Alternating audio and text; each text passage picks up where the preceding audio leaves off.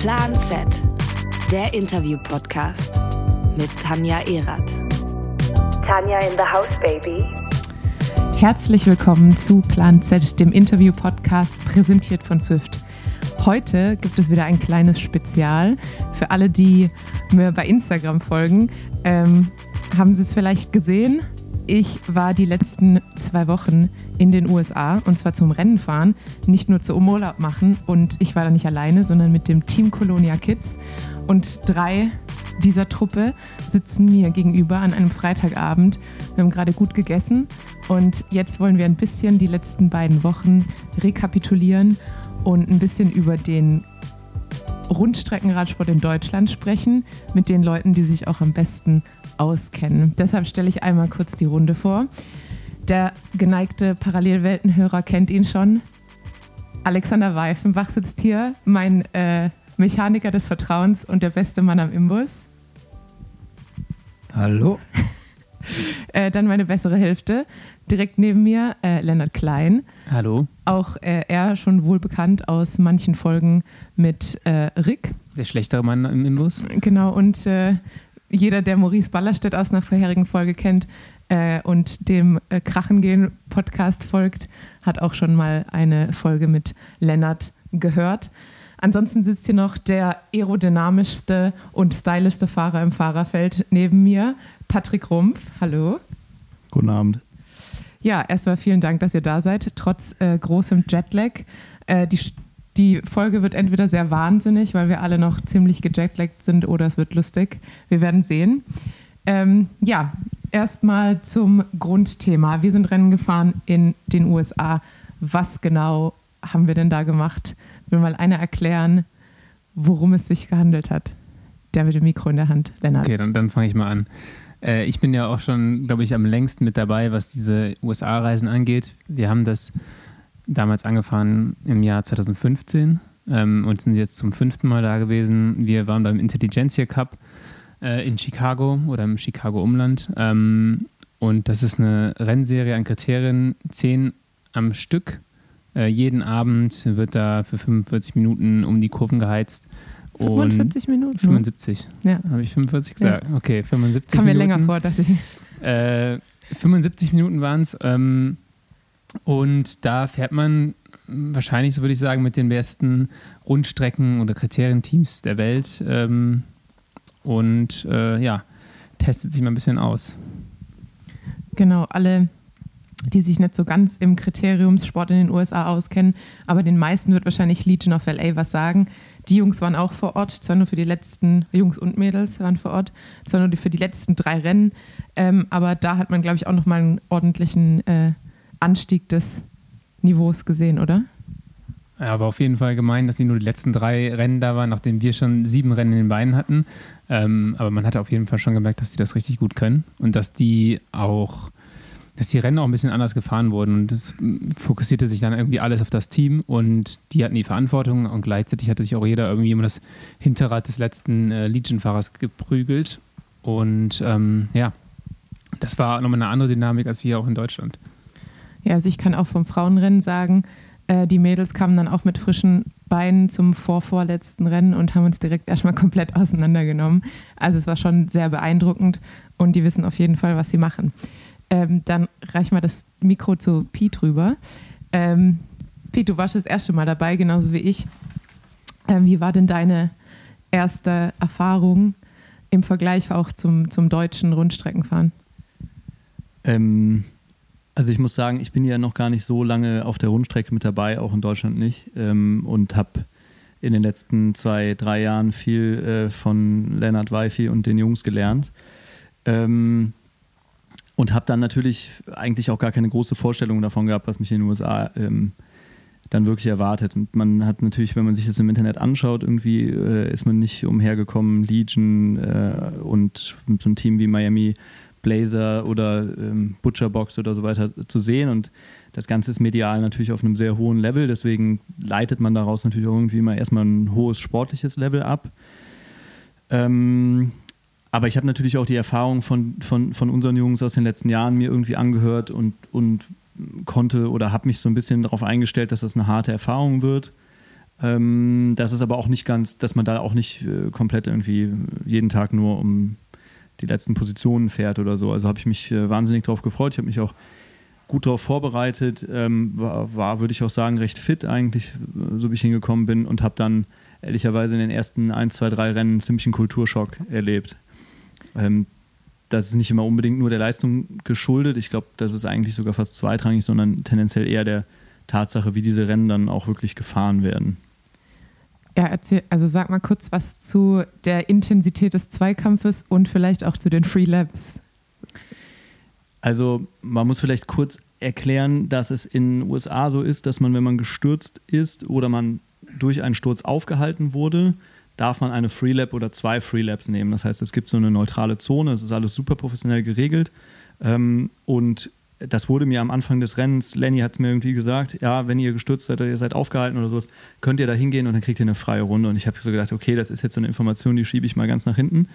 Äh, und nach zehn Runden habe ich dann ernsthaft zehn Stürze äh, gesehen und halt auch zehnmal gesehen, wie Menschenmassen, also die Felder waren immer 110, 120 Mann groß, äh, wie dann auch wirklich einfach 10, 15, 20 Leute eine Freelap nehmen.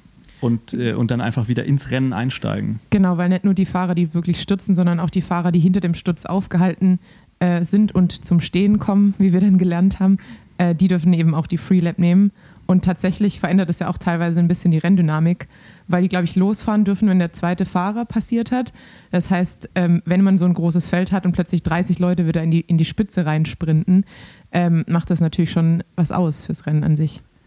Also ich habe das als eine Riesenkatastrophe empfunden, weil das ein Teil Rennkultur zu sein scheint, dass man, man immer man kann äh, eine freie Runde sich nimmt und wenn dann äh, du, du, kommst auf die Zielgerade und die äh, schicken ab dem zweiten Fahrer des Feldes, schicken die 30 Leute los und ehrlicherweise sind da ganz viele Deppen dabei gewesen. Ähm, die ziehen dann aus dem Stand voll ins Peloton rein und verursachen im Zweifel schon wieder die nächsten Stürze und dann stehen schon wieder die nächsten Leute in, der, in, der, in dieser äh, Freelap-Zone. Das war auf jeden Fall ganz, ganz anders, als man das irgendwie in Deutschland kennt.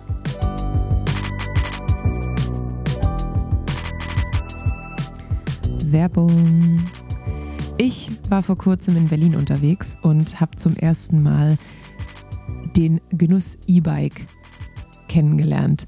Und ich muss für mich sagen, dass ich sofort entschieden habe, wenn ich wieder zur Arbeit pendle, wird es ein E-Bike. Denn weniger schwitzen, entspanntes Anfahren an der Ampel und einfach zügig von A nach B, ohne sich abzuhetzen, dabei trotzdem in die Pedale treten. Für mich die perfekte Fortbewegung.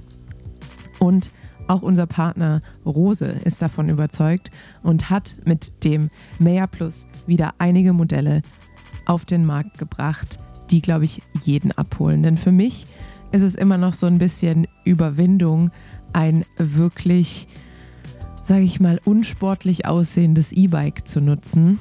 Deshalb hat Rose sozusagen eine neue Version des E-Bikes rausgebracht, das SUV des E-Bikes. Und mit Mountainbike-Komponenten ist da die Sportlichkeit automatisch mit dabei.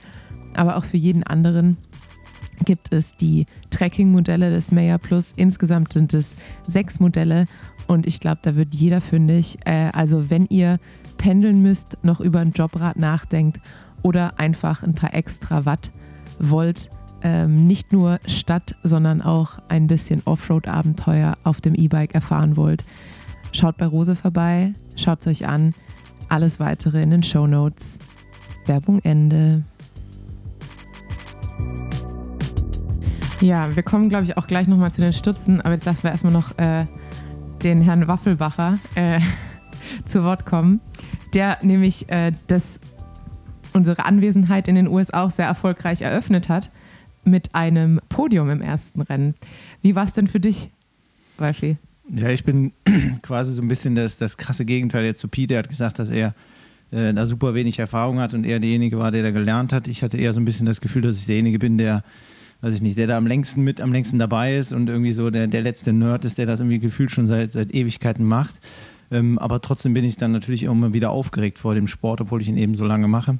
Und so war es dann auch vor dem ersten Rennen und äh, umso glücklicher war ich dann, ähm, dann da direkt die richtige Gruppe erwischt zu haben und äh, war mit, hatte mich mit zwei anderen abgesetzt. Ähm, wir haben es bis ins Finale durchgeschafft und es kam auf einen Sprint dann auf diesem auf diesem steilen äh, Stück zum Ziel hoch an und war dann auch tatsächlich super knapp. Also es hätte genauso gut fast, oder es hätte vom Prinzip her auch ein Sieg sein können. Das wäre natürlich noch schöner gewesen, aber mit dem dritten Platz da zu starten, also besser kann es eigentlich gar nicht laufen. Ich glaube, du warst auch einfach froh, dass du direkt weg warst von diesen ganzen Irren, die, äh, versucht haben, uns auf den Asphalt zu schicken. Es hat ja original 600 Meter gebraucht, haben wir jetzt auf unseren GoPro-Aufnahmen gesehen, bis das erste Mal sich so ein kleines Häufchen gebildet hat mit so 10, 15 Fahrern. Also das war halt schon in diesem Jahr besonders krass.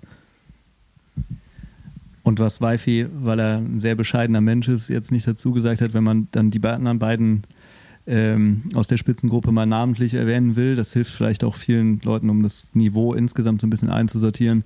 Ähm, der eine ist Johnny Brown, heißt er, glaube ich, ist ehemaliger Profi äh, gewesen. Ich glaube, jüngster Meister, äh, den es jemals in den USA gab. Also auch irgendwie nicht U23-Meister oder so, sondern wirklich dann äh, Herren. Richtiger Meister. Richtiger Me Meister, genau. Äh, und der andere, äh, der mit in der Gruppe war und der das Rennen dann an dem Tag auch gewonnen hat, äh, war Matteo Dalzin, der bis letztes Jahr noch bei Rallye gefahren ist. Ähm, und unter anderem letztes Jahr bei der Tour de Suisse irgendwie auch äh, Ergebnisse, gute Ergebnisse gefahren ist oder auch nicht so gute, kriege ich hier gerade angezeigt. Aber auch ähm, in diesem Jahr, glaube ich, wenn ich das richtig gesehen habe, ich habe mir die Pro Cycling Stats mal angeguckt, Zweiter in Kanada beim Zeit Einzelzeitfahren war. Und ähm, ehrlicherweise ist, waren die immer die ersten 30 Positionen, bis auf uns, die hatten halt irgendwie alle einen Pro Cycling Stats äh, Namen und kann man, kann man mal versuchen, mich da zu finden. Ja, also gerade dieser Matteo, als ich den gesehen habe, der sah auch eher so aus, als wäre er gerade frisch von der Tour gekommen, äh, vom, vom Körperbau und nicht als wäre so der typische Crit-Fahrer. Ja, vor allem ist er ja auch quasi in Runde 1 äh, alleine weggefahren und ich bin dann mit dem Kollegen von den Miami Blazers, mit dem Johnny Brown, erst dahin gesprungen.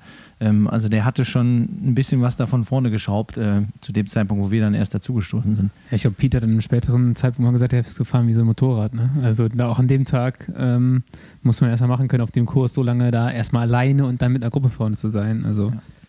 Ja, also ich glaube, wenn er sich das nicht in den ersten Runden schon angetan hätte, dann, dann hätten der Kollege Johnny Brown und ich da noch schlechter gegenüber ihm ausgesehen.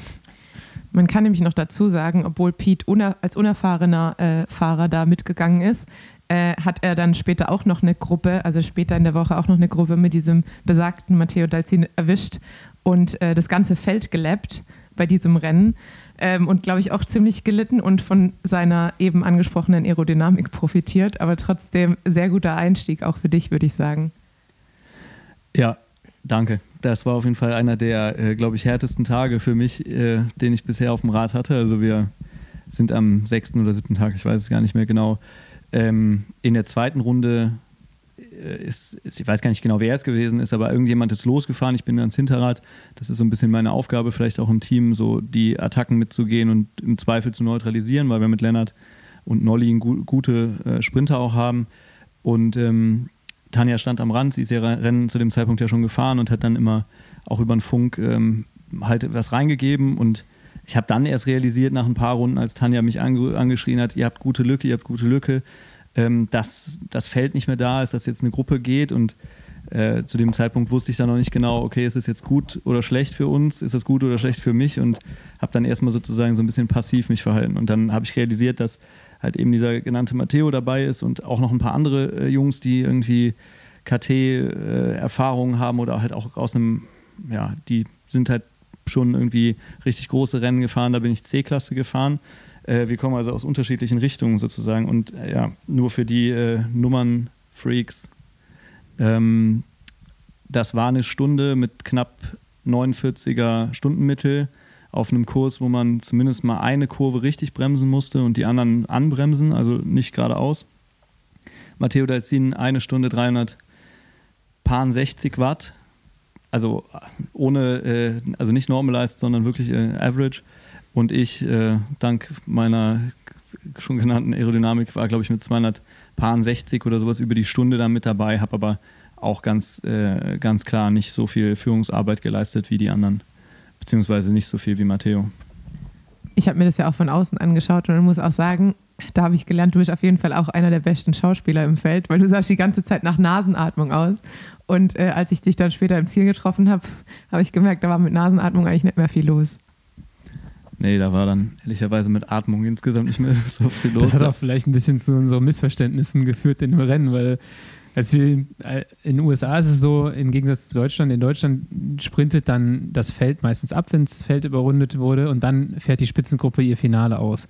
Und in den USA fährst du allerdings einfach in dem Massensprint mit und derjenige, der sich da am weitesten vorne durchboxt, der gewinnt dann halt das Rennen. Und als Pete dann in dem Feld wieder drin war, haben wir natürlich alle umgeswitcht und wollten dann äh, irgendwie noch Pete was Gutes tun und haben irgendwie so das Gegenteil bewirkt. Wir wollten ihn nach vorne fahren, aber Pete hat irgendwie einem gesagt, dass er Krämpfe hatte, der Rest hatte das nicht so richtig mitbekommen und dann fing so ein wildes nach vorne gefahren an, wo wir Pete immer wieder verloren haben. Und äh, das war ja sehr unterhaltsam jetzt im Nachhinein. Ähm, zu sehen, wie dieses Missverständnis dann äh, ja, zu lustigen und skurrilen Situationen im Feld geführt hat. Jo, also da sind, glaube ich, ein paar Gehirnzellen draufgegangen an dem Tag. Ähm, nach einer Stunde hatte ich dann, also ich hatte schon, äh, bevor wir wieder ins Feld gefahren sind, äh, schon hat das rechte Bein immer auf der Rückseite gekrampft und ich habe auch versucht, das zu, das durch Schauspiel so ein bisschen zu verstecken, weil mir natürlich hat geklappt. auch hat geklappt. weil mir natürlich auch klar war, wenn ich mit der Gruppe durchkomme, fahre ich da das beste Ergebnis, was ich eigentlich fahren kann. Ähm, und äh, wusste natürlich eigentlich auch, wenn ich ins Feld wieder reinfahre, habe ich auch das beste Team, was einen Sprintzug aufmachen kann. Aber war einfach nicht mehr in der Lage, da großartig irgendwie am Hinterrad meiner Jungs zu bleiben. Und äh, die haben halt nicht nur, sind nicht nur wild nach vorne gefahren, sondern haben auch immer lautstark äh, mir gesagt, dass ich genau nach vorne, wo ich hin muss und so. Ähm, ja, gut, und als der vierte dann gerufen hat, zum fünften Mal gerufen hat, irgendwie jetzt fahr nach vorne, ist mir vielleicht auch ein bisschen was anderes rausgerutscht. Dafür nochmal sorry, Jungs. Also ich weiß, dass das motivierend sein sollte und ich weiß auch genau, wie es gemeint war, aber war dann ehrlicherweise nach der Stunde irgendwie gar nicht mehr in der Lage, da noch was rauszuholen. Ja, ich war auch ganz überrascht, als alle so erhitzte Gemüter im Ziel ankamen, weil ich dachte mir so, ja, war jetzt eigentlich ein ganz guter Ausgang und auch ein sehr gutes Ergebnis für dich. Ähm, und dann waren alle irgendwie doch tendenziell ein bisschen unzufrieden und es war ein bisschen angespannt. Ähm, oh, bevor ich zu Lennarts Ergebnissen noch komme und äh, wenn ich gerade schon bei Anspannung bin, was glaube ich auch ein sehr amerikanisches Erlebnis bei diesem Rennen für uns war. Es war das Rennen in Northbrook und als wir ankamen, haben wir ähm, auf dem Dächern der Pizzeria Leute in, in Uniform gesehen. Haben uns, also ich habe da jetzt noch nicht gedacht, dass es irgendwelche Sniper sind, aber ähm, habe auf jeden Fall gesehen, da beobachtet jemand die Szenerie und passt auf uns auf. Ähm, später dann hat sich herausgestellt, dass eben Northbrook in diesem County lag, ähm, wo vor, ich glaube, drei Wochen, knapp drei Wochen eine Schießerei ähm, stattgefunden hat, äh, auch mit mehreren Toten. Und äh, deshalb tatsächlich für diese Veranstaltung Sniper auf den Dächern platziert waren. Also ich habe dann auch, als ich im Publikum stand, immer mehr äh, der Sorte angetroffen oder gesehen ähm, und gesichtet. Und ja, das war auf jeden Fall für mich einer, glaube ich, der amerikanischsten Momente, weil das eben so eine ganz andere Realität ist, was dann auch zu dem USA ähm, zu der USA-Erfahrung irgendwie auch ein bisschen dazu, dazu gehört, wie so, wie so vieles äh, anderes, was, was man, glaube ich, von uns nicht kennt. Also ich glaube, wir haben auch in den Wochen da mehr Plastikmüll produziert als das Jahr über gefühlt. Ähm, wie hat es euch denn unabhängig vom, vom Radrennenfahren, wenn wir davon mal kurz wegkommen, gefallen, mal wieder in den USA zu sein? Ja, also grundsätzlich ist das natürlich irgendwie wie jeder andere Urlaub erstmal halt aufregend, irgendwann das hinzufahren, wo man eben sonst nicht zu Hause ist. Und wenn dann auch noch alles so wie dort in dieser riesigen Stadt eben alles so groß ist und eben auch so anders ist, ähm, dann ist das natürlich schon irgendwie eine coole Sache. Ähm, was dann irgendwie, aber oder wie das dann auch häufig im Urlaub ist, dass man irgendwann dann wieder kennen oder zu schätzen lernt, wie schön es eigentlich zu Hause ist. Und so war es da vom Prinzip her auch. Also wir haben dann irgendwie nach, nachdem dann so ein bisschen diese, diese Euphorie sich ge gelegt hatte und man natürlich auch in diesem Rennmodus drin war und jeden Tag da Rennen gefahren ist, ähm, kam dann irgendwann dieses, boah, warum ist das hier eigentlich überall immer so laut? Warum scheppern diese Züge so? Warum müssen die Autos so einen Krach machen und warum rumpeln die Straßen die ganze Zeit so? Ähm, und darüber kam dann natürlich, kam dann auch immer, kam dann halt eben so dieses, ähm, schöner ist es dann doch zu Hause, wo die Straßen schön glatt sind äh, und wo weniger Krach ist. Ja, also so ging es mir auch ein bisschen. Also mir war es dann auch irgendwann doch etwas stark reizüberflutend. Äh, und als ich dann in Frankfurt am Flughafen ankam, habe ich mich auch gefreut, wie sauber hier alles ist und wie äh, sich auch der TÜV auf die Optik der Autos äh, auswirkt. also in den USA hat man, ähm, wie wir auch gelernt haben, weil eben jeder, weil die Public Transportation so schlecht ist da, äh, auch jeder auf ein Auto angewiesen ist und man natürlich den Leuten auch irgendwie die Möglichkeit, Geld zu verdienen, nimmt, wenn man dafür sorgt, dass Autos teurer sind oder das stär stärker reglementiert. Ähm, aber da sind schon ein paar richtige Rostlauben im wahrsten Sinne des Wortes rumgefahren. Ja, und vor allem, man sieht dann irgendwie an der einen Stelle, sieht man irgendwie einen, weiß ich nicht, einen super krassen Lamborghini rumstehen oder so und dann an der nächsten Ecke steht wieder so ein super rostiges Auto, wo man so denkt, okay, da prallen jetzt gerade auch halt einfach krasse Welten aufeinander, was man hier jetzt nicht so kennt. Ja, eine Welt, die wir auch kennengelernt haben, am, ich glaube, dritten Abend haben wir draußen Nudeln gegessen und äh, dann hat uns tatsächlich vom Dach aus einen Waschbär beobachtet, ähm, was auch für, für sehr viel äh, Furore gesorgt hat und viel Begeisterung. Ja, wir haben ja vor allem so ein paar Tierliebhaber bei uns im, äh, im Team. Der eine sitzt hier mit am Tisch, der Lenny, der andere ist der, der Claudio. Ähm, und die zwei haben sich dann auch äh, sehr stark engagiert, dieses, dieses Tier am Leben zu halten, weil irgendwie so richtig frisch sah der nicht mehr aus, obwohl er da oben auf dem Dach irgendwie. Weil er da oben auf dem Dach saß. Ja. War der, glaube ich, nicht mehr ganz frisch und weil es auch sehr, sehr warm war. Ähm, ja, ich weiß immer noch nicht, wie der da hochgekommen ist. Und wie er runtergekommen ist, wissen wir jetzt auch nicht. Auf jeden Fall hat der gute Kerl es nicht mehr lang gemacht. Und am nächsten Tag haben wir ihn unten gefunden. Äh, meine Vermutung ist immer noch, der hat irgendwann sich gedacht, ich springe jetzt und äh, hat es dann leider nicht überlebt. Obwohl wir ihm ganz freundlich auf unserem Balkon mit so einem schönen äh, Regal so eine Art Treppe gebaut haben und ihm auch irgendwie was Wasser da hochgestellt haben und eine Scheibe Toastbrot äh, spendiert haben. Aber irgendwie, ja, hat er wahrscheinlich schon vorher irgendwas gehabt. Er lag ihm nämlich am nächsten Tag tot im Garten. Fraglich, ob wir die Tupperware eigentlich wieder vom Dach geholt haben. Nee. ja. Airbnb dankt. Ähm, ja, dann kommen wir noch mal kurz, oder was heißt kurz, kommen wir noch mal zum Radsport zurück. Ähm, nachdem wir jetzt schon Weifenbachs gutes Ergebnis und Piets gutes Ergebnis äh, erwähnt haben, äh, sollte auch nicht unerwähnt bleiben, dass äh, unser bester Fahrer im Gesamtklassement äh, und wahrscheinlich auch der, der trotz Sturz, ähm, wie sagt man, solidester Fahrer, äh, der Lennart war und am Ende mit einem siebten Platz im Gesamtklassement abgeschnitten hat, glaube ich. Und auch die meisten Tage ein Top-10-Ergebnis, glaube ich, mit nach Hause genommen hat. Oder lüge ich da? Äh, ja, ich glaube, es waren relativ viele Top-10-Ergebnisse, leider nicht so ganz vorne.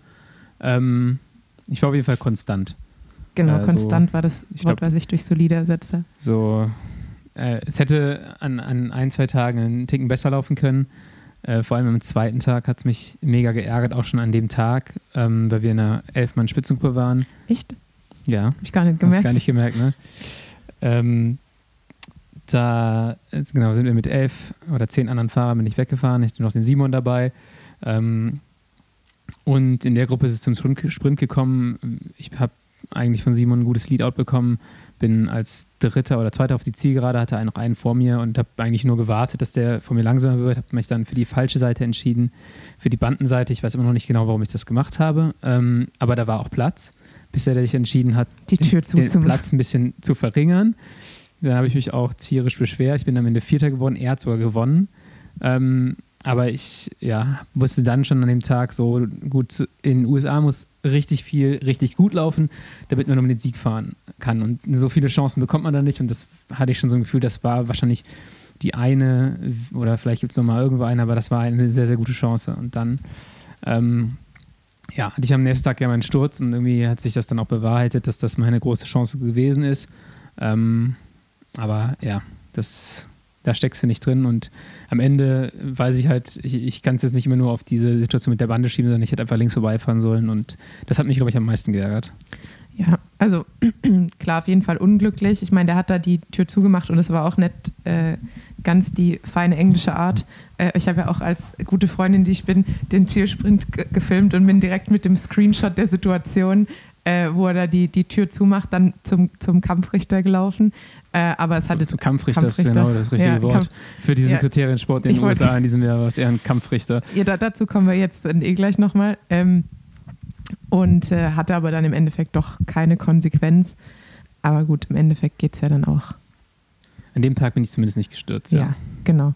Ähm, dazu kann man aber noch mal sagen, dass ja auch nur eine knappe Woche bevor wir in die USA äh, gefahren sind, äh, schon vom äh, American Criterium Cup ein paar Rennen ausgetragen wurden in Salt Lake City.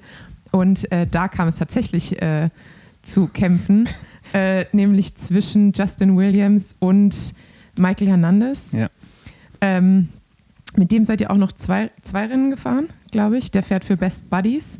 Und äh, nach dem zweiten Rennen hat er dann verkündet, so wie auch Justin Williams, dass sie für ein halbes Jahr gesperrt sind. Halbes Drei- Jahr? drei Oder Monate. drei, drei Monate gesperrt sind, äh, da es zu einem Faustkampf kam nach dem Rennen. Erklär du mal für alle, die den Crit Beef vielleicht nicht ganz so eng verfolgen, was da genau passiert ist. Ja, wir sind auf jeden Fall zu genau der richtigen Zeit angekommen. Da war äh, ordentlich Druck im Kessel bei diesen Teams. Ähm, ich glaube, da geht es halt um so ein bisschen mehr als hier in Deutschland. Äh, der Crit Beef hat aber auch schon viel weiter vorher angefangen. Ähm, es gibt in Amerika einen amerikanischen Kriteriumsmeister der Elite und einen der Profis. Justin Williams war lange Zeit äh, der Meister der Elite, aber nicht der Profis, ist aber in den Profi-Crit-Rennen mit einem amerikanischen Meistertrikot gefahren. Bis dann irgendwann Travis McCabe, der Profimeister war, ähm, bei, bei Best Buddies gefahren ist, gesagt hat, hey, hör mal, äh, ist ja eigentlich mein Trikot, warum fährst du damit rum? Und dann hat sich das so ein bisschen ergeben, dass so zwischen Best Buddies äh, und ähm, Legion of LA oder Justin Williams so eine Rivalität entstanden ist. Und dieses Jahr ähm, ist dann Michael Hernandez als amtierender amerikanischer Meister der Elite ähm, im Rennen in Salt Lake City innen in der Kurve reingestochen, neben Corey Williams gefahren, äh, der dann wegrutscht, das gerade noch abfängt und aber dann beim Abfang voll rüberzieht und ihn dann bis auf die andere Seite, bis auf den Bordstein schiebt. Beide stürzen fast. Ähm, und Hernandez hat halt nicht gerafft, dass der weggerutscht ist, weil er innen reingestochen ist und hat das halt einfach als, als, äh, ja, als Angriff auf ihn gesehen, dass er ihn irgendwie in die Bande fahren wollte. Dann hat der sich gedacht, nach dem Rennen spreche ich das mal zivilisiert an und dann konnte man nur im Hintergrund sehen äh, von der Übertragung von dem Stream, dass es da halt äh, zu einer Schlägerei gekommen ist und zwischen den beiden, zwischen Justin Williams und äh, Michael Hernandez und äh, ja, das ist dieser Crit Beef, dieses, deshalb sind sie gesperrt worden. Ähm, das hat sich, glaube ich, über Jahre so ein bisschen aufgebaut und gleichzeitig geht es halt auch irgendwie um, ja, wie gesagt, so ein bisschen mehr. Es gibt höhere Preisgelder. Ähm, das sind in beiden Teams auch eigentlich Vollprofis, die meisten. Und ja, ist sicherlich nicht gut, äh, aber hat auch ein bisschen auch zu der Fahrweise, wie sie da jetzt an den Tag gelegt wurde, glaube ich, auch beigetragen, dass alle so ein bisschen mehr die Ellbogen aus, außen, ausgefahren haben. Und für welches Team ist der gefahren, der bei dir die Tür zugemacht hat? Der ist auch für Best Buddies gefahren. So. Ja, also, wir, Also- sind, wir sind keine Best Buddies mit den Nee. Best Buddies. Nee, und ich. da gab es auch noch ein, zwei andere Gestalten, die äh, sehr geladen waren, teilweise.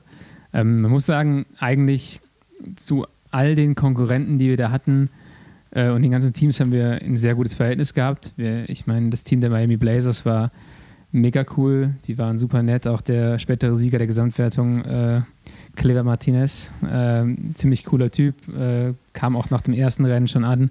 Ähm, und, und war mega nett. Äh, und das war eigentlich bei allen Teams so, außer, sag ich mal, Best Buddies. Die waren ein bisschen schwieriger, auch, aber auch da gab es nette Fahrer wie Curtis White, der äh, Cyclocross-Weltcup fährt und, und sowas. Ähm, ja, also man muss schon sagen, das Team sticht auch so ein bisschen raus durch ein paar zwielichtige Gestalten. Also man hört schon, es ist viel passiert und äh, für alle, denen jetzt die Namen noch nicht sagen, ihr habt ja auch relativ häufig Kameras dabei gehabt. Kann man denn da noch irgendwas zukünftig sehen, wo man den ganzen Crit Beef noch genauer verfolgen kann? Ja, den Beef an sich nicht, aber Den, den so Beef, den ihr jetzt angefangen äh, habt, so der, den kann- lässt sich ja auch noch ausweiten. Ich vielleicht. glaube, so, man kann relativ viele ähm, Onboard-Aufnahmen sehen. Ähm, vielleicht auch von so ein paar Stürzen, die wir da mit eingefangen haben. Ähm, das wird man sicherlich sehen können. Und zum anderen werden wir, haben wir ja auch ein paar Jungs mit Kameras dabei gehabt, die versucht haben, das Ganze mal so einzufangen, aber auch schon angefangen im Januar, als wir gesagt haben, das ist unser großes Ziel. Ähm, und da denke ich mal, wird, gut, über den Zeithorizont können wir noch nicht viel sagen, aber da wird irgendwann äh, auch mal so ein kleiner, kleiner Film kommt, so eine kleine Doku ähm, über das Ganze, über die ganze Reise. Okay, das heißt, äh, schaut euch wahrscheinlich regelmäßig Team Colonia Kids auf Instagram an und spätestens, wenn dann was online kommt, werdet ihr es sehen. Ansonsten genau. versuche ich es auch zu teilen. Genau. Für ja. alle, die, in, die interessiert sind. Ja, dann hast ja auch gerade zu den Onboard-Stürzen, gerade eben haben wir auch über das aggressive Verhalten im Rennen an sich von manchen Fahrern gesprochen. Wir hatten ja neben Lennarts Sturz auch noch einen weiteren Sturz mit Kian und Bütti ist auch noch zu Boden gegangen, aber der hat sich, glaube ich, irgendwie selber abgeschossen. ähm, wie war das denn für euch? Kamen da zwischenzeitlich Zweifel auf? Weil für euch ist es ja auch eigentlich der Urlaub. Ähm, ob man vielleicht nicht lieber doch an Strand oder einfach nur einen Citytrip macht? Ja, also bevor wir jetzt irgendwie so nochmal über diese negativen Seiten sprechen, muss man vielleicht schon nochmal hervorheben, was Lenny gerade schon so ein bisschen gemacht hat. Also wir haben jetzt viel über diese Kämpfe gesprochen, aber es ist eben auch äh, das Miteinander, was schon auch, auch da deutlich im Vordergrund steht. Und ich fand es eigentlich super beeindruckend, wie, wie dann gerade so ein Team auch wie Miami Blazers, die da super erfolgreich sind, ähm, ja, wie offen die einfach auf, auf uns, auch als da jetzt äh, Gäste zugekommen sind und äh, mit uns da umgegangen sind, das war schon echt beeindruckend und ich fand das schon echt super fair und einfach klasse Sportsleute und das finde ich, muss man an der Stelle auch einfach nochmal hervorheben und äh, ich glaube, da können vielleicht auch wir uns an der einen oder anderen Stelle noch eine Scheibe von abschneiden, weil ja. das gehört irgendwie auch so zu dem Sport dazu, dass man irgendwie ja, sich jetzt nicht irgendwie über jemand anders drüber stellt oder ähnliches, wie das dann da vielleicht an anderer Stelle passiert ist, genau. Ja, das stimmt, das ähm, muss ich auch nochmal kurz erwähnen, also jetzt vom, vom, vom Frauenfeld aus, aber bei uns wurde zum Glück auch nicht gestützt, also ich habe auch gar nicht so viel Negatives zu sagen, aber grundsätzlich habe ich halt das Gefühl, ähm, die freuen sich über Konkurrenz, ja. äh, wo wir manchmal so ein bisschen Leut, Leute irgendwie so ein bisschen kritisch beäugen ähm, und uns denken, was wollen die jetzt hier, warum sind die jetzt so schnell? Ja, das ähm, stimmt. Ja. Und die haben halt irgendwie eher so dieses, die freuen sich richtig, wenn sie, wenn sie die Konkurrenz haben und wenn sie sich da battlen können. Und wenn dann ein anderer gewinnt, dann finden die das genauso cool, wie wenn sie selber, also hat man zumindest das Gefühl, ob es dann wirklich so ist, weiß man nicht. Aber es ist auf jeden Fall eine sehr angenehme Kultur innerhalb des Feldes, würde ich sagen. Ja, ist vielleicht auch so ein bisschen der, ich sag mal, dieser amerikanischen Kultur so ein bisschen geschuldet, in Anführungsstrichen. Aber ja, also ich meine, das schafft halt schon irgendwie eine coole Atmosphäre, wenn, wie du sagst, dann auch mal ähm, der Gegner auf einen zukommt und sagt, hey, guck mal, cool, du bist ja heute richtig gut gefahren oder weiß ich nicht, wir sind, wir kommen, wir sind irgendwie, wir kommen grundsätzlich gut durch die Kurven und so und dann kriegt man das halt auch am ersten Tag direkt zurück. So, hey Junge, du fährst ja richtig gut um die Kurven, krass, wie du das so hinkriegst und ähm, richtig stark und so. Und das, das halt schon irgendwie, das macht es halt grundsätzlich schon angenehm und von daher muss man schon sagen, also das ist nicht nur dieses, dieses Gegeneinander, sondern da ist auch viel, viel Miteinander da, ja. Absolut. Und das, obwohl es ja, wie wir gerade eben angesprochen haben, auch um ein bisschen mehr Geld geht als in, Deutsch, in Deutschland, weil da wird dann halt auch mal so eine äh, 750 Dollar Prime ausgefahren. Ähm, und insgesamt gab es, glaube ich, zumindest bei ein, ein Rennen war Teil dieses äh, American Criterium Cups. Und da wurden insgesamt 2200 allein nur an Prämien ausgefahren in beiden Rennen. Und dann kommen nochmal Preisgelder ungefähr im gleichen Rahmen. Nee, 5000. Ja, ich glaube auch 5000. Ähm, ja. Also da geht dann schon gut Geld über den Tisch ähm, und nicht so die 5 Euro Prämie oder der, der Eimer, ja, wie dann das, bei manchen Deutschen. Das heizt das natürlich auch alles so ein bisschen an, ne? aber ist, ist aber auch auf der anderen Seite halt irgendwie Teil der Herausforderung, ne? weil ähm, du hast gesagt, wir waren zum Urlaub da, aber wir waren eben auch da, weil wir diese Herausforderung eben gesucht haben in unserem Urlaub. Und äh, dann natürlich auch, dass irgendwie eine schöne Möglichkeit ist, sich quasi so, so einen Urlaub darüber zu finanzieren, wenn man da eben erfolgreich ist. Ne? Das stimmt. Aber dann kommen wir trotzdem nochmal zu der negativen Seite und zu den Zweifeln. Ähm, weil zwischenzeitlich wurden ja schon mal Stimmen, Stimmen laut, die gesagt haben: So, jetzt, was, was machen wir hier eigentlich? Sollen wir nicht einfach Urlaub machen? Ähm, jetzt rückblickend war das eher so eine, so in, in, in, dem, in dem Moment oder ähm, war es auch vielleicht so ein bisschen? Mm, also es war auf jeden Fall, für mich war es nur in dem Moment. Also die ersten, die ersten drei oder vier Tage, ähm, da habe ich ehrlicherweise abends schon nach dem Rennen mir gedacht, was tust du dir an? Ich habe einen normalen Job, ich arbeite 40, 50 Stunden die Woche. Ähm, ich kann mein Leben auch gut genießen, wenn alle äh, Knochen ganz sind und so. Also ich fahre unglaublich gerne Rennen und gerade jetzt so in den letzten zwei, drei Jahren mit dem Team habe ich das auch nochmal ganz anders irgendwie aufgesaugt und, und, und habe auch eine ganz andere Einstellung dazu und äh, ziehe zieh das dann auch durch, wenn ich da bin. Aber ehrlicherweise hat mir ähm, hat mir das Verhalten, der fehlende Respekt, also der Respekt vor, Weifi hat gerade gesagt, man respektiert sich unter Sportsleuten, aber es gibt ganz viele Jungs, äh, die da waren, die, glaube ich, einfach in den letzten zwei, drei Jahren mehr Swift-Rennen gefahren sind, die wahnsinnig gut treten konnten, keine Technik hatten, nicht um die Kurven gekommen sind und die dann vor allen Dingen einfach auch nicht äh, die Gesundheit der anderen respektiert haben. Und ich glaube, das ist so ein bisschen ähm, auch das, was die Amerikaner selber gesagt haben, mit denen man sich unterhalten hat, ein Stück weit eine Einstellungssache auch. Also das ist fast so ein bisschen so, als wäre es cool, äh, gestürzt zu sein, Narben zu haben, äh, keine Ahnung, irgendwie offene Wunden zu tragen und so. Es ist irgendwie vielleicht so ein bisschen Footballkultur. Ich habe keine Ahnung. Aber ehrlicherweise war ich zeitweise schon, äh, habe ich schon stark daran gezweifelt, ob das. Nee, beziehungsweise ich habe. Mir war klar, dass das nicht der Sport ist, den ich eigentlich so gerne mache, weil wenn du nur damit beschäftigt bist, äh, auf einem ganz hohen sportlichen Niveau auch super schnell fährst und nur damit äh, beschäftigt bist, Stürzen auszuweichen. Und ich habe keine Ahnung, wie ich das gemacht habe. auf den GoPros, die ich drauf hatte, sind bestimmt acht Stürze, wo ich eigentlich ge gelegen hätte, aber ich hatte wahnsinnig viel Glück auch.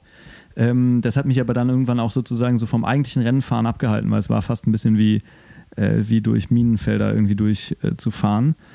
Äh, ähm, es ging aber ab Tag 4. Also ich glaube, das ist äh, uns dann allen irgendwie auch positiv aufgefallen. Also dieses, ich glaube, da entweder waren die Jungs dann schon raus, die kompletten äh, Deppen, äh, die Hochpiloten schon raus, oder aber vielleicht haben die auch realisiert, dass es doch irgendwie so, dass man es nicht äh, auf Dauer so durchziehen kann. Ja, ich habe, ich war ja schon das fünfte Mal da und die anderen Jahre war es halt nicht so. Und dann habe ich mir irgendwann auch gedacht, so wir, also Beifi und ich und die Leute, die halt schon ein paar Mal da waren, haben halt gesagt, das ist ein mega geiles Erlebnis, macht mega Bock. Wir haben alle davon überzeugt, mitzufliegen. Und dann war das so ein Crashfest die ersten Tage. Ähm, ich selber habe dann auch gelegen und habe dann da auch ein, bisschen eine andere Sicht drauf äh, gehabt. Man denkt halt immer, man einen erwischt selber nicht und dann passiert es halt doch. Und ähm, ja, ich fand es ganz interessant. Über diese zehn Tage hatten wir so ein richtiges Auf und Ab, so eine richtige Achterbahn. Die ersten zwei Tage ähm, hatten wir das Gefühl, wir fahren hier richtig geile Rennen. Wir sind auch richtig geile Rennen gefahren. Und für uns war es so, okay, der, der Sieg zählt. Wann holen wir den Sieg? Also am zweiten Tag hätten wir ihn holen können, am ersten Tag hätten wir ihn eigentlich holen können mit ein bisschen Glück.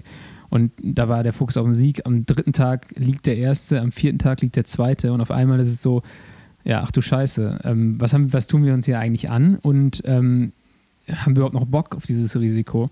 Und da hat sich die Sicht halt so krass geschiftet. Dann habe ich einen Tag ausgesetzt, die Jungs sind aber ein richtig geiles Rennen gefahren am, am fünften Tag. Und ähm, dann merktest du wieder, wie der Spirit wieder hochgegangen ist, wie der Fokus wieder mehr auf dem Ergebnis lag und weniger auf dem Sturz vermeiden. Und ja, zum Ende hin würde ich sagen, sind wir einfach ziemlich grau geworden und die letzten zwei Tage war so ein, ja, äh, der vorletzte Tag hat uns auch so ein bisschen mental, ähm, da waren wir mental einfach auch müde. Aber das äh, fand ich halt, fand ich halt krass dieses Jahr. Auch die letzten Jahre war es ein bisschen so, aber nicht so krass wie in diesem Jahr. Und es ist halt irgendwie auch so Teil der Story und deswegen ist es halt auch ein Erlebnis, finde ich. Ja, also muss ich auch sagen, am letzten Tag war ich mir nicht so sicher, ob ich euch noch zum Rennen kriege. Also da war überhaupt keine Motivation.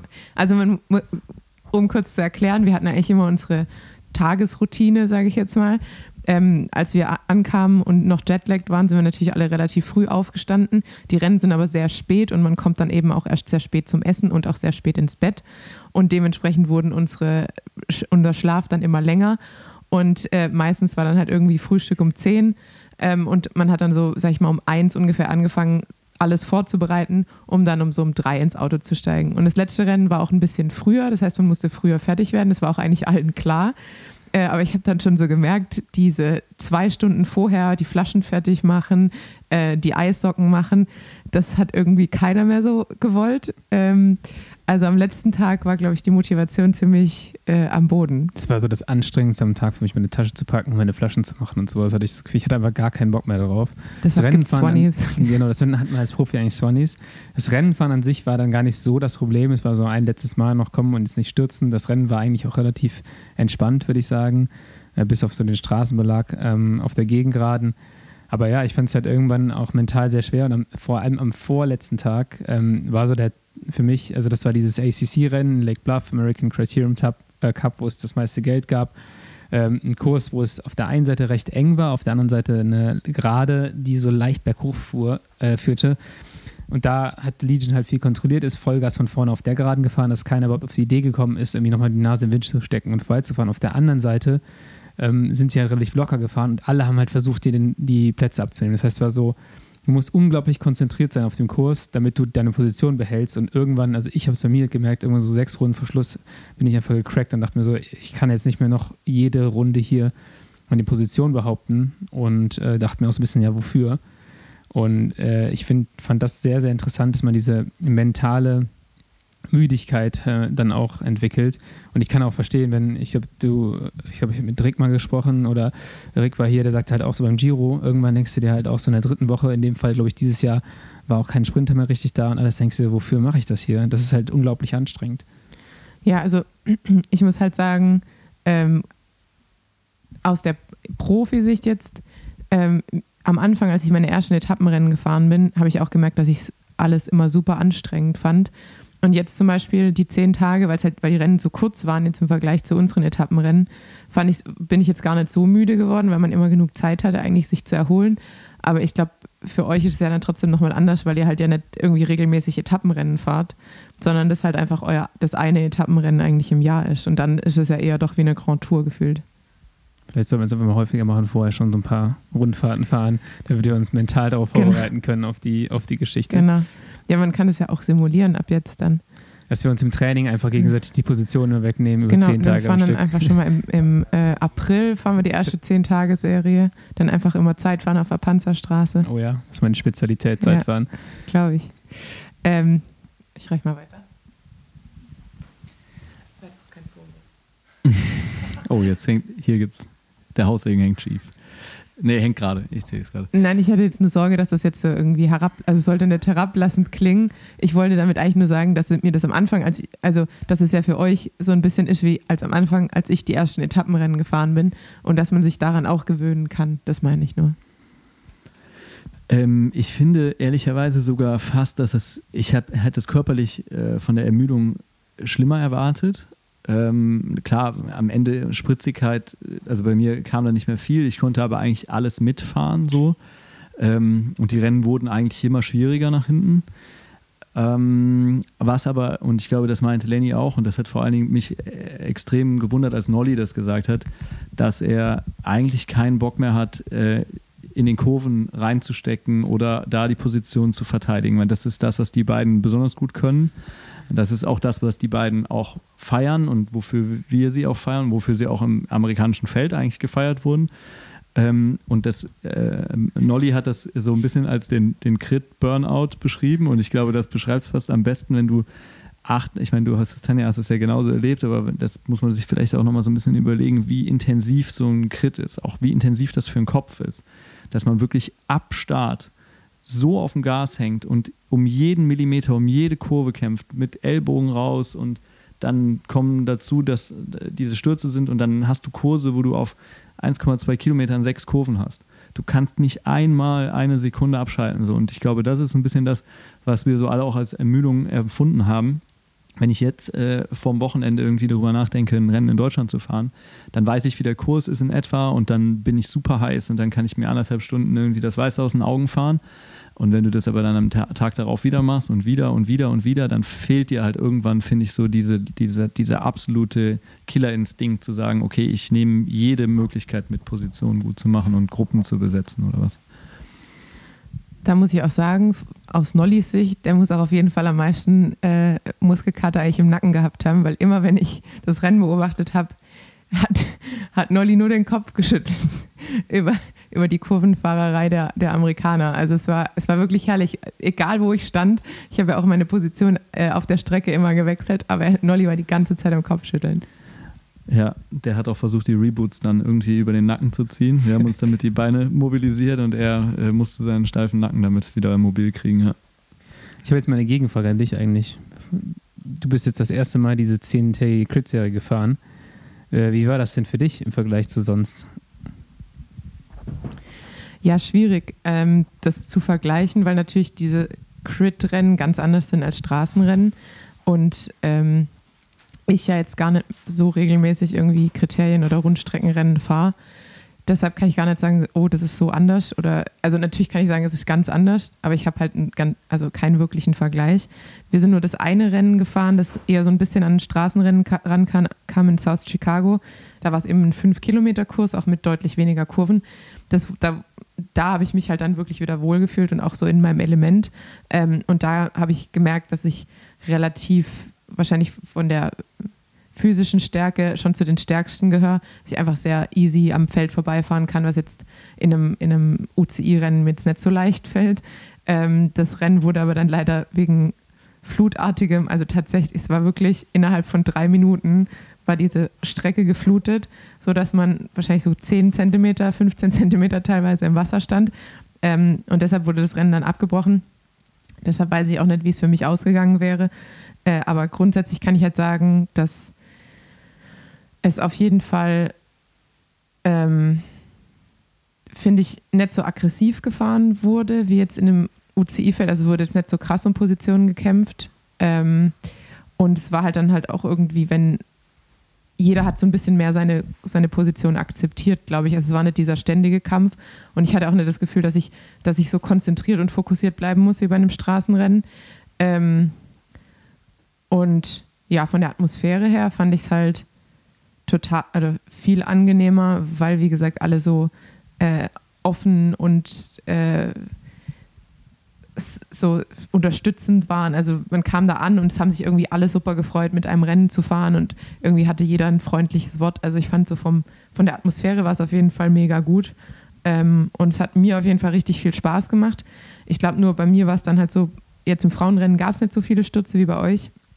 Aber dadurch, dass ihr dann gestürzt seid und ich ja dann die medizinische Versorgung so ein bisschen übernommen habe, hab, ähm, war das natürlich auch wieder dann ein bisschen mehr vorherrschend am fünften Tag für mich mit dem Stützen und welche Konsequenzen und du klebst dann da am Laken und äh, Kian hat da eine Gehirnerschütterung, ähm, wo ich dann auch doch wieder mehr übers Stürzen nachgedacht habe und über die ganzen Konsequenzen.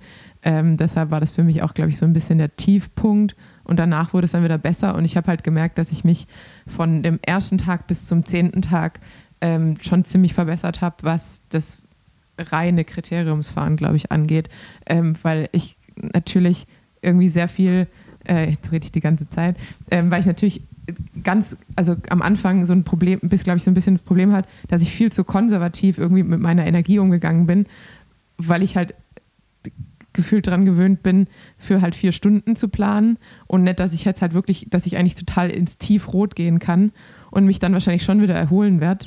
Und das habe ich, glaube ich, so über die Woche erst wieder so ein bisschen rausgekriegt. Ja. Hatte die Woche denn auch irgendwas gebracht im Sinne von sich im Feld bewegen? Weil das ist so meine Erfahrung gewesen eigentlich, dass die Jahre, die wir da gefahren sind, die haben uns als Fahrer auch mal ein bisschen weitergebracht. So. Und äh, wie man sich im Feld bewegt und vor allem in den USA ähm, mit den größeren Feldern und wo halt ne, nicht so viele Lücken entstehen, war das für uns Rennfahrtechnisch eigentlich mal eine gute, eine gute Lernkurve.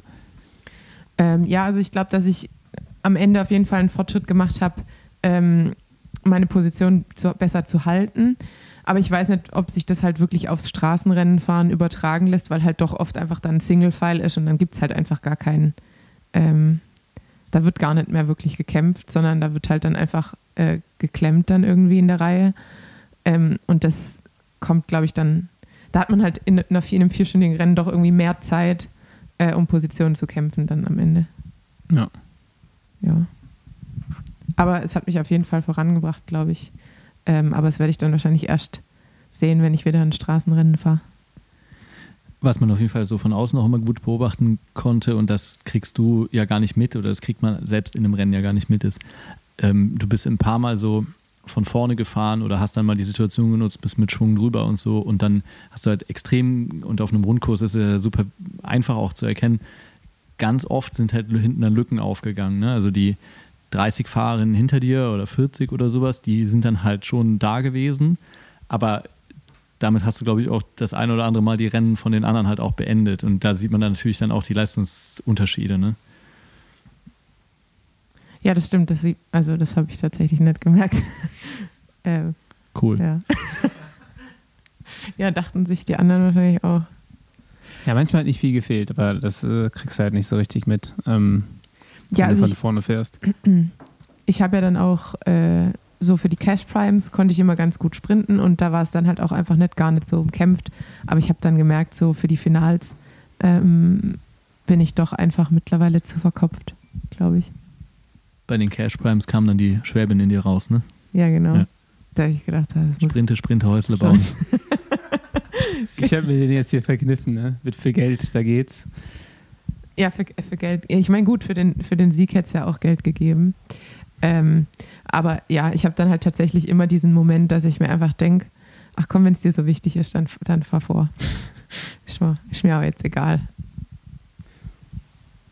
Ja, äh, dann nehme ich die Moderation mal wieder an mich. Ähm, ich glaube, wir haben jetzt auch relativ ausführlich über die USA gesprochen. Außer es hat noch jemand was hinzuzufügen. Ich sehe in äh, Ich glaube nicht, ne? leere Gesichter. Ähm, Wie immer. Wie immer. Wenn du, in unsere, wenn du in unsere Gesichter blickst.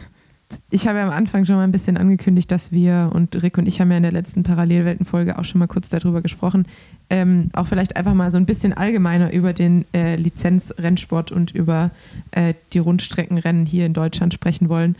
Ähm, und ihr seid ja diesbezüglich die Profis.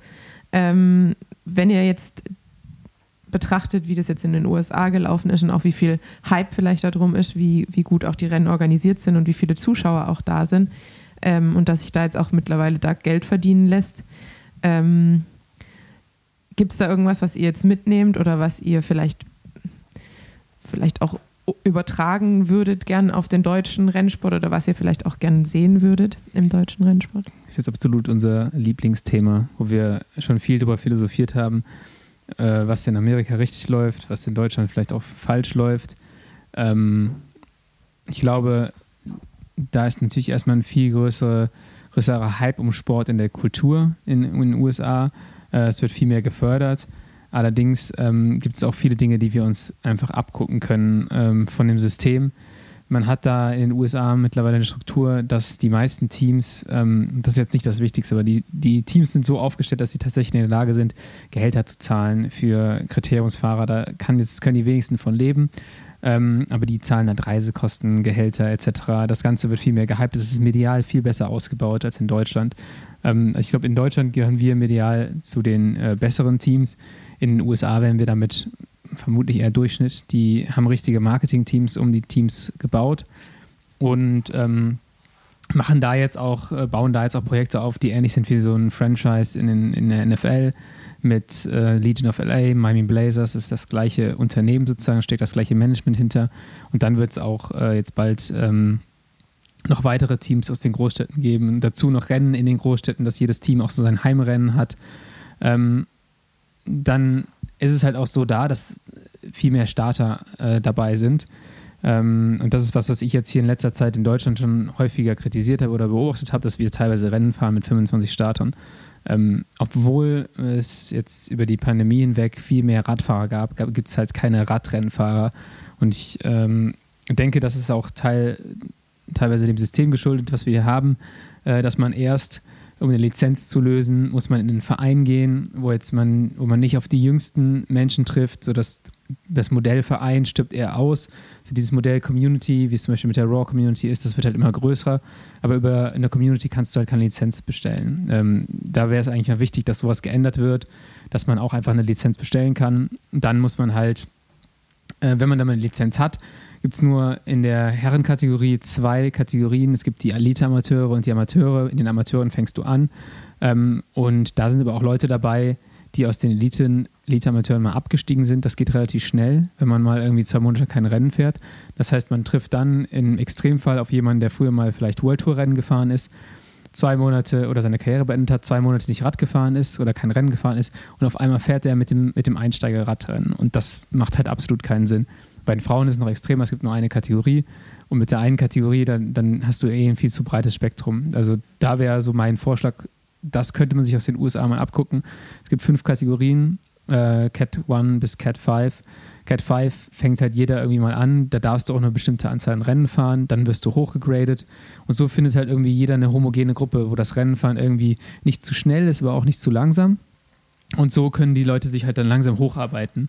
Und ähm, das macht halt auch viel mehr Spaß. Also das macht ja bei den Amateuren hier in Deutschland, macht es, ähm, macht es jemand ja auch keinen Spaß, der aus der World Tour mal gekommen ist, da sonntags für zwei bis drei Monate, bis der Aufstiegstermin kommt, halt irgendwelchen Anfängern den Arsch zu versohlen. Und andersrum, der Anfänger denkt sich nach zwei Rennen so, ich fahre doch jetzt nicht irgendwie anderthalb Stunden zum Rennen, fahre hier fünf Minuten, werde überrundet und fahre dann wieder nach Hause. Dann fahre ich lieber jedermann Rennen.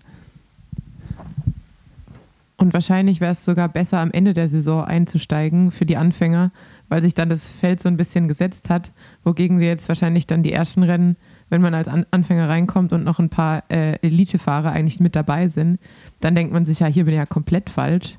Wogegen man jetzt wahrscheinlich schon im August oder im, im äh, September vielleicht schon ein bisschen besser sortiert wäre.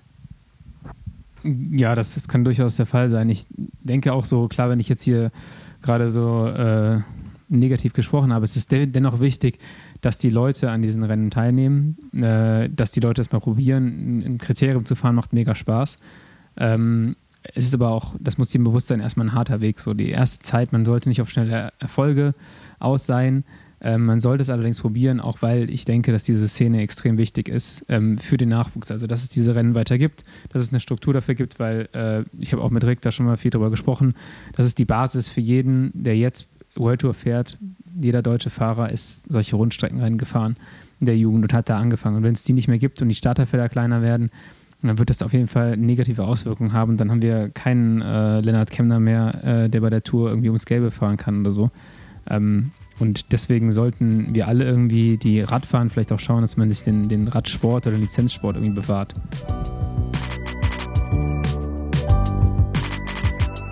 Werbung Hast du nicht auch mal Lust, gezielt zu trainieren? Egal, ob du kompletter Neuanfänger bist, was Sport angeht, oder schon vielleicht immer mal wieder Sport machst, aber dich noch nie gezielt auf was vorbereitet hast. Du hast jetzt vielleicht nicht Lust, direkt einen Trainer oder einen Personal Trainer oder was auch immer zu engagieren. Aber ja, du hast vielleicht eine sportliche Challenge vor dir oder zum Beispiel auf dem Rad mal das Ziel, das erste Mal 100 Kilometer zu fahren oder 200 Kilometer zu fahren oder was auch immer für eine Challenge. Du weißt aber nicht genau, wie, du dich darauf vorbereiten sollst. Ich habe was für dich. Enduko. Enduko, das ist ein kleines Sports-Tech-Startup aus dem Saarland von SportlerInnen für SportlerInnen. Enduko ist die App für AusdauersportlerInnen, die dir eine dynamische Trainingsplanung auf Basis von künstlicher Intelligenz aufstellt. Der Trainingsplan passt sich an dich und deine Anforderungen des Alltags, wie zum Beispiel dein Beruf, die Familie oder alle Anforderungen, die du halt in deinem Leben hast, an.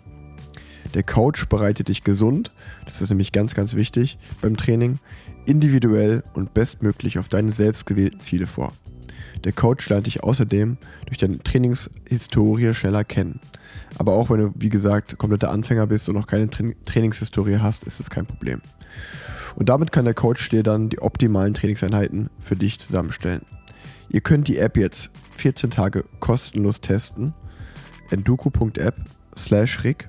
Probiert's mal aus. Sehr zu empfehlen. Werbung Ende. Vielleicht noch so ganz kurz dazu, ähm, was die Kategor Kategorisierung da in den USA anging oder angeht, fand ich eigentlich ganz witzig. Ich dachte am Anfang, es ist so typisch amerikanisch, dass es so und die erste Kategorie heißt dann nicht mehr Cat One, sondern die heißt dann Pro. Und ich dachte, das ist einfach nur, um das Ganze größer zu machen.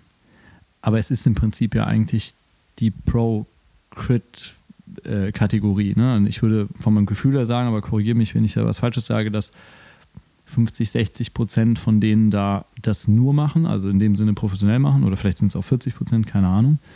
Ähm, aber wenn man dann halt auch guckt, wer da so rumfährt, äh, wenn man sich die Namen mal anschaut, oder zum Beispiel, ich hatte eine Situation, auf einmal fuhr ein Typ neben mir und ich dachte mir, den kenne ich irgendwie aus dem Fernsehen. Es ist Ian Garrison, der letztes Jahr bei Quickstep gefahren ist, ja. also auch ein, ein, richtiges Talent war, irgendwie jetzt auch kein Stagiaire oder so, sondern auch keiner da im KT-Team, sondern einfach wirklich im Profiteam bei Quickstep fette Rennen gefahren und fährt jetzt hier irgendwie ähm, dann in, äh, in den USA dann auf einmal in der höchsten Kategorie Kriterien Kriterium. Und das ist natürlich eigentlich, zeigt ja auch eigentlich nur, wie breit das Interesse insgesamt ist, weil umso, umso mehr Leute fahren, desto feinere Abstufungen kann man machen. Und genau das, was Lennart gerade sagt oder kritisiert, wenn man sich anschaut, dass man da teilweise dieses Jahr in der, in der C-Klasse oder ehemalige C-Klasse gegen Thomas Köp fahren muss, der halt einfach ein unglaublich starker Rennfahrer ist, äh, auch World Tour Erfahrung hatte etc., ähm, dann zeigt mir das genau auf, dass da irgendwie ein, ein Teil des Problems liegt.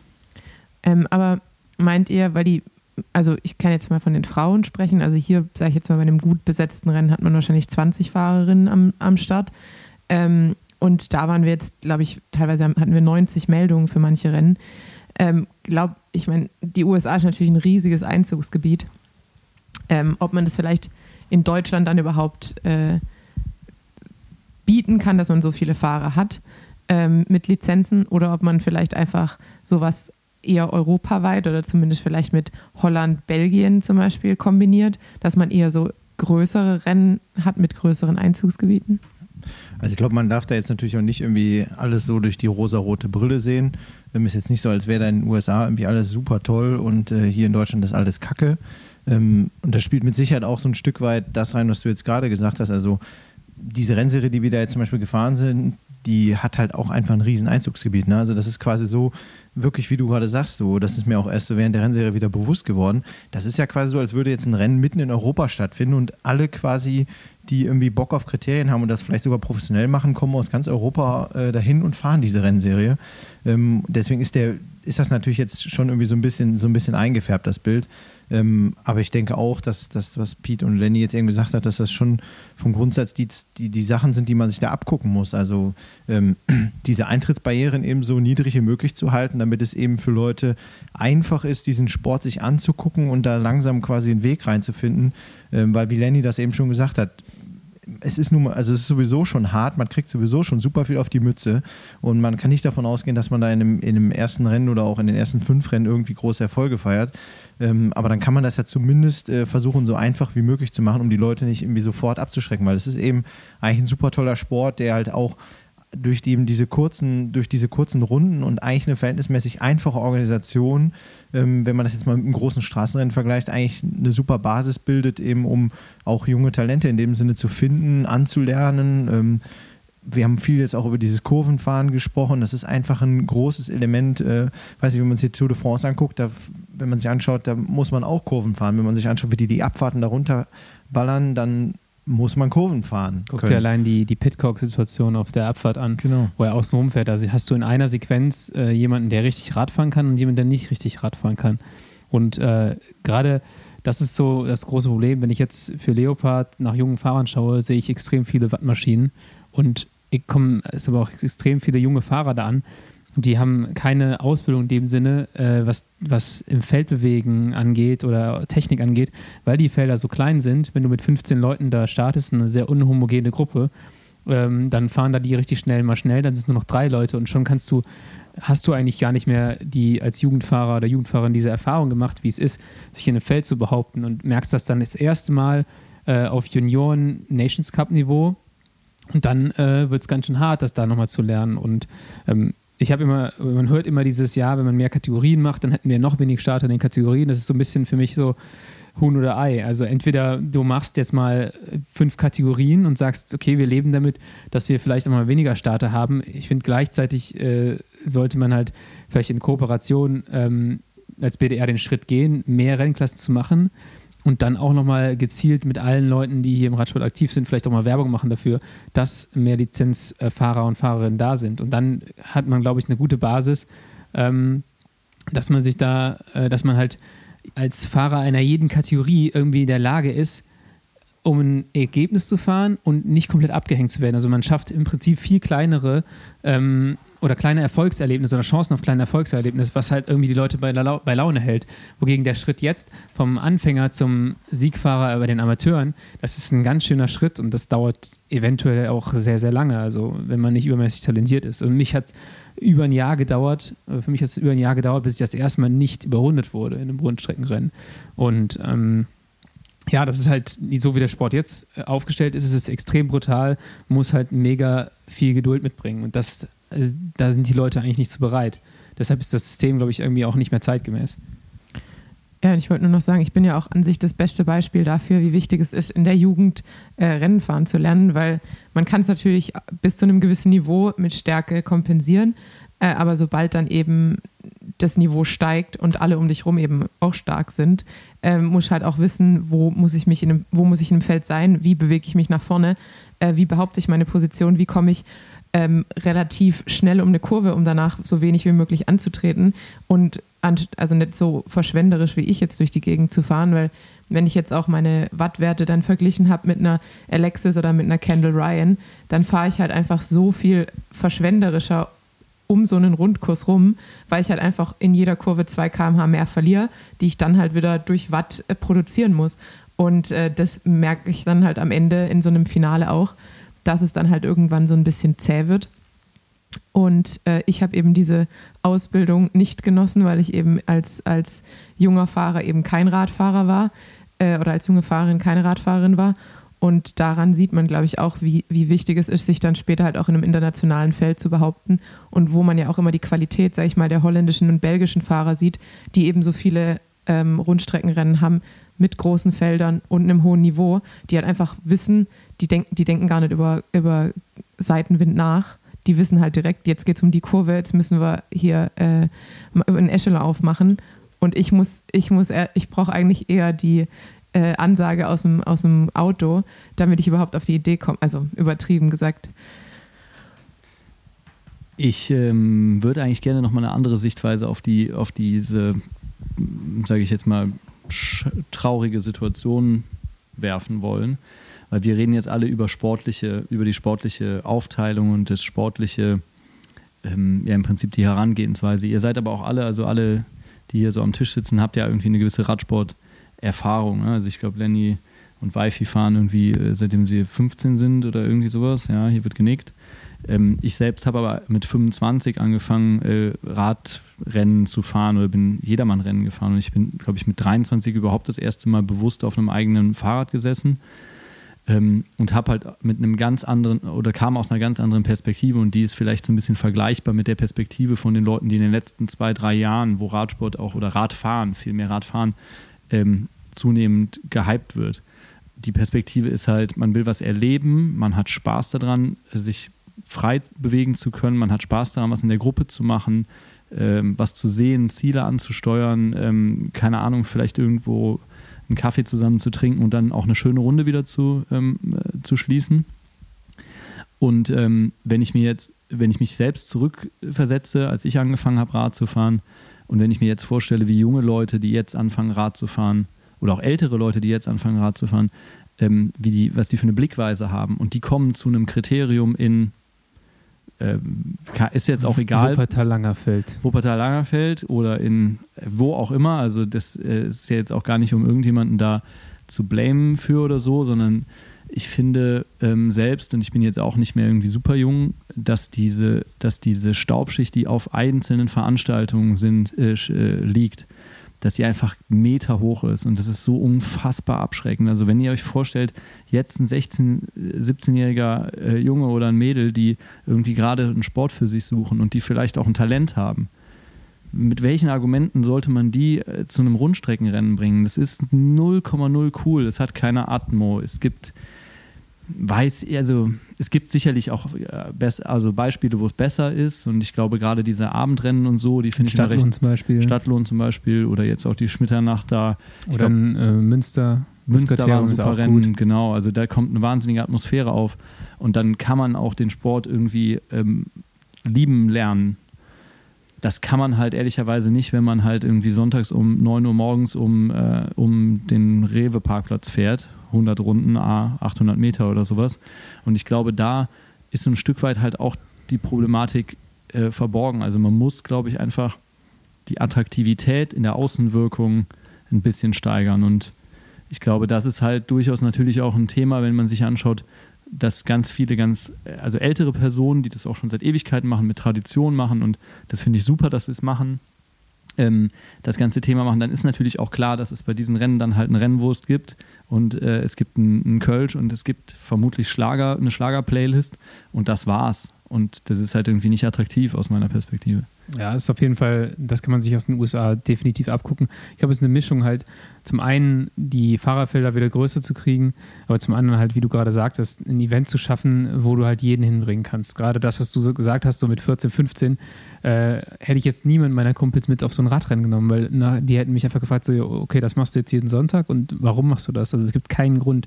Die meisten dieser Rennen sind kein Event. Deswegen ist es halt ganz wichtig eigentlich, dass es, dass der Trend dahin geht, dass man ein Event schafft, wo die Familie mitkommen kann, wenn man Familie hat, äh, wo man Freunde hin einladen kann. Und es geht gar nicht so sehr um das Radrennen. Ich sage es immer wieder, also das Radrennen soll eine Nebenerscheinung sein. Also man soll da hingehen, eine gute Zeit haben und dann fahren halt dann irgendwie 25 in dem Fall jetzt oder 40 Irre äh, in, in Latex im Kreis. Und dann stellst du dich halt auch mal hin, auch wenn du nichts damit zu tun hast und sagst so, ja, okay, äh, was, was ist denn das hier, wie funktioniert das? Und das ist dann interessant. Und dann weckt man so ein bisschen das Interesse auch für den Sport, aber so wie der jetzt ist, ist es halt irgendwie, ja, das ist nicht mehr zeitgemäß. Und da kann man sich aus den USA halt wieder extrem viel abgucken mit Livestreams, ähm, Gut, die Musik da, die war jetzt auch nicht besonders, ich glaube, da lief gar keine Musik. Aber die haben halt irgendwie eine, eine vernünftige Bande, wo die Leute drauf trommeln können. Die haben irgendwelche Glocken, die sie verteilen. Das heißt, du hast da eine ganz andere Atmosphäre, du hast einen anderen Sound. Die Rennen sind teilweise abends und die Leute feiern das halt, dass das da stattfindet. Und das ist so eine Atmosphäre, die, und deswegen fliegen wir einmal um den halben Globus dahin, weil das halt einfach cool ist, da mal so äh, an so einem Event teilzunehmen. Und das müssen wir uns abgucken für hier. Und ich meine, das, äh, ja, davon muss es mehr Veranstaltungen geben hier in Deutschland. Definitiv. Und ich glaube auch, dass das Pete angesprochen hat. Ich meine, ich bin ja auch erst sehr spät zum Radsport gekommen, dann mit 27. Und ähm, ich habe halt gemerkt, man braucht an sich irgendwie Anschluss zu jemandem, der das schon jahrelang gemacht hat, um überhaupt zu wissen, wo sind die Rennen, was sind es für Rennen, wie kriege ich eine Lizenz, weil ich war da erstmal total überfordert und ich, ich wusste überhaupt gar nicht, wie das, wie das funktioniert und bin dann halt auch erstmal die German Cycling Cups gefahren, weil das halt Rennen waren, die halt beworben wurden, ähm, wo ich darauf aufmerksam wurde und wo ich keine Lizenz brauchte, um da ein Rennen zu fahren. Ähm, das heißt, unabhängig nur von der reinen Atmosphäre, glaube ich, hat auch das marketingmäßig für den Einsteiger, der halt irgendwie vielleicht Radrennen fahren will, äh, man es vielleicht einfacher machen muss darauf überhaupt aufmerksam zu werden, unabhängig davon, ob man jetzt tief verwurzelt ist in irgendeinem Verein oder irgendjemanden zufällig trifft, der eben schon jahrelang Rennen gefahren ist. Und eigentlich, wir haben jetzt viel, auch viel Schlechtes hier genannt, aber vom Prinzip her, ich hatte das eben schon mal so ein bisschen gesagt, bieten eigentlich diese Rundstreckenrennen da genau die richtige Basis, weil es ist eigentlich super einfach weil du hast nicht irgendwie eine Strecke von 120 Kilometern oder so vor dir, sondern du fährst vielleicht 40 Kilometer dann, wenn du anfängst oder 30 und fährst eine Anzahl von 20 Runden oder wie viel auch immer und hast eigentlich jederzeit die Möglichkeit in dem Sinne auch abzubrechen. Also wenn du nicht mehr kannst oder so, du brauchst keine Angst haben, dass du irgendwo landest und irgendwie dich um einen Besenwagen oder ähnliches kümmern musst. Ja. Das heißt, eigentlich liefert das eigentlich eine, eine, super Basis, um eben einen leichten Einstieg äh, zu ermöglichen. Und äh, was ich auch noch sagen wollte, also da gebe ich dir zu 100 Prozent recht, ähm, dass jetzt an den USA eben auch so gut war, dass das Frauenrennen meistens um 5 war und das Männerrennen war um 6.30 Uhr. Das heißt, man kann eben als Gruppe sagen, wir fahren da gemeinsam hin. Äh, wir sind ein bisschen früher da, ich bleibe ein bisschen länger und es passt. Ähm, bei deutschen Rennen ist halt doch oft so, Frauenrennen ist um 11, Männerrennen ist um 17 Uhr. Da muss man halt schon sagen, okay, wir jetzt als Paar werden da auf jeden Fall nicht gemeinsam hinfahren. Ähm, dann bräuchten wir zwei Autos, haben wir aber nicht. Dann wird halt entschieden, wer von uns beiden fährt Rennen, so ungefähr. Und äh, das ist, finde ich, auch was, was man halt immer bedenken muss, wenn man auch mehr Frauen vielleicht zum Sport kriegen will, äh, dass man da halt als Gruppe entweder dann halt geschlechtergetrennt fahren muss, ähm, weil die Rennzeiten halt einfach nicht wirklich freundlich sind, um da als gemischtes Feld hinzufahren. Ja, definitiv. Und äh, alles, was wir schon gesagt haben, so mündet halt auch darin, auch so die User Experience für ähm, Leute äh, ist halt irgendwie ein bisschen überholt. Und äh, man sieht es bei den, bei den Swift-Rennen oft, wie viel Bedarf da ist nach einem Wettkampf, nach einem sportlichen. Also melden sich ja. in den ganzen Altersklassen, in allen Altersschichten äh, extrem viele Leute für diese Swift-Rennen an. Und ähm, das ist halt einfach einfach das ist einfach gemacht. Du gehst in die App, drückst auf Plus und du bist fünf Minuten später am Start von so einem Rennen. Und das ist diese, dieser Teil, der auch ein bisschen anders sein muss, weil du bist bei einem Jedermann-Rennen gelandet. Warum? Weil die gute Webseiten hatten. Du drückst auf Anmelden, es ist total einfach gemacht. Du hast zwei Strecken zur Auswahl, du zahlst Schweinegeld dafür. Das machst du aber, sogar, sogar du als Schwäbin machst das eher. ähm, ich, hab, ich war halt Triathlon-Preise gewohnt. Genau, aber du machst es halt einfach, weil es einfach ist. Und ähm, das hast du aktuell bei dem Lizenzsport halt nicht. Also wie gesagt, so der, der ganze Weg, junge Personen oder überhaupt Personen, die Radrennen fahren will, in den Verein, einen Lizenzantrag ausfüllen, der geht wieder zum Landesverband, dann kommt die Lizenz irgendwann zurück. Äh, dann musst du auf äh, eine Seite gehen, die jetzt nicht super einfach zu bedienen ist, unter Ausschreibungen dann die Ausschreibung finden. Da musst du erstmal verstehen, dass das Rennen erst dann und dann ausgeschrieben wird, auch wenn es im Kalender ist, kannst du es erstmal nicht anklicken und dann musst du das melden, mittlerweile aber über verschiedenste Meldesysteme. Also bis du da anfängst, also wenn das jetzt zum Beispiel, wenn ich jetzt anfangen wollen würde, Tennis zu spielen und das wäre der, der Weg im Tennis, würde ich nicht Tennis spielen. Also da würde ich abbrechen und sagen, nee, das läuft halt nicht. Unabhängig vom Meldesystem aber, wenn wir schon die Atmo und das Marketing ansprechen, dann machen wir doch jetzt schon mal was fürs Marketing. Ihr habt euch nämlich äh, auch was überlegt, wie ihr euren Beitrag dazu, dazu leisten könnt, äh, den deutschen Radsport vielleicht wieder äh, auf die Landkarte zu setzen, äh, indem ihr nämlich euer eigenes Rennen organisiert. Und dann können wir jetzt schon mal die Marketing-Trommel äh, anwerfen. Genau, wir haben für den 2.10. ein Radrennen in Zusammenarbeit mit der Scuderia Südstadt geplant. Das ist ja auch ähm, in dem Sinne unser Heimatverein, ähm, wo wir eine super Basis sehen und mit denen wir gemeinsam jetzt ähm, eben am 2.10. ein Rennen hier in Köln, in Poll organisieren möchten. Und da wollen wir eben versuchen, genau das, worüber wir jetzt hier gesprochen haben, so ein bisschen mehr in den Vordergrund zu rücken und ähm, eben diese, diese Learnings, den wir, die wir so in den letzten Jahren auch ein Stück weit in den USA gemacht haben, mitzunehmen und äh, das eben zu einer Veranstaltung zu machen, die, die dann Leute wieder an die Rennstrecke lockt und auch wieder dann Leute dazu bringt, so ein Radrennen mal zu fahren. Genau, und das ist so gerade, dass das Konzept im Prinzip steht äh, aktuell. Ähm, für uns ist gerade die Phase wichtig, wo wir schauen, dass das Ganze irgendwie finanziert wird, dass es so attraktiv wird wie möglich. Ähm, und ja, äh, ich weiß nicht, ob man es hier sagen darf, aber wenn jetzt jemand hier auch zuhört, der sagt, okay, so, so eine Idee klingt eigentlich gar nicht schlecht, ähm, sowas mal zu machen, ähm, ja, kann sich immer gerne bei uns melden. Wir wollen, wie gesagt, jetzt mal mit, mit einem ersten Rennen versuchen, hier mal ein bisschen was anderes zu schaffen. Ähm, und wenn das, wenn das gut funktioniert, würden wir das natürlich gerne ausbauen, weil äh, ja, uns liegt einfach am Herzen, dass diese Szene bestehen bleibt, aus den Gründen, die wir eben genannt haben. Auch für den Nachwuchs ähm, ist das extrem wichtig, meiner Meinung nach. Und wenn das gut läuft, kommen nächstes Jahr auch die Amis hier rüber. Haben sie zumindest nach der, haben sie, haben sie nach der Aftershow-Party Haben erzählt. sie versprochen, ja. Ähm, es gibt in San Francisco das Into the Line Stand von Legion of LA. Und warum, äh, wir müssen uns noch einen coolen Namen ausdenken, warum soll es das Ganze nicht auch äh, von Team Colonia Kids geben äh, und in Köln-Poll stattfinden? Die Strecke ist auf jeden Fall cool. Und ähm, ja, also ich würde es total feiern, wenn wir das dieses Jahr schon hinkriegen würden, dann ein richtig cooles Event hinzu, hinzulegen, wo ich auch guten Gewissens meine Freunde aus der Schule hin einladen kann, die sonst FC gucken und nichts mit Radsport am Hut haben. Und die sagen, ja, Lennart war eigentlich eine ganz coole Sache. Also das wäre mir extrem wichtig. Das heißt, wir haben ja viele Zuhörer, die, glaube ich, auch jetzt relativ frisch noch im Radsport sind oder spätestens irgendwie in der Pandemie dazugekommen sind.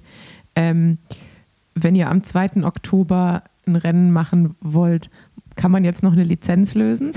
Oder gibt es sowas wie Tageslizenzen?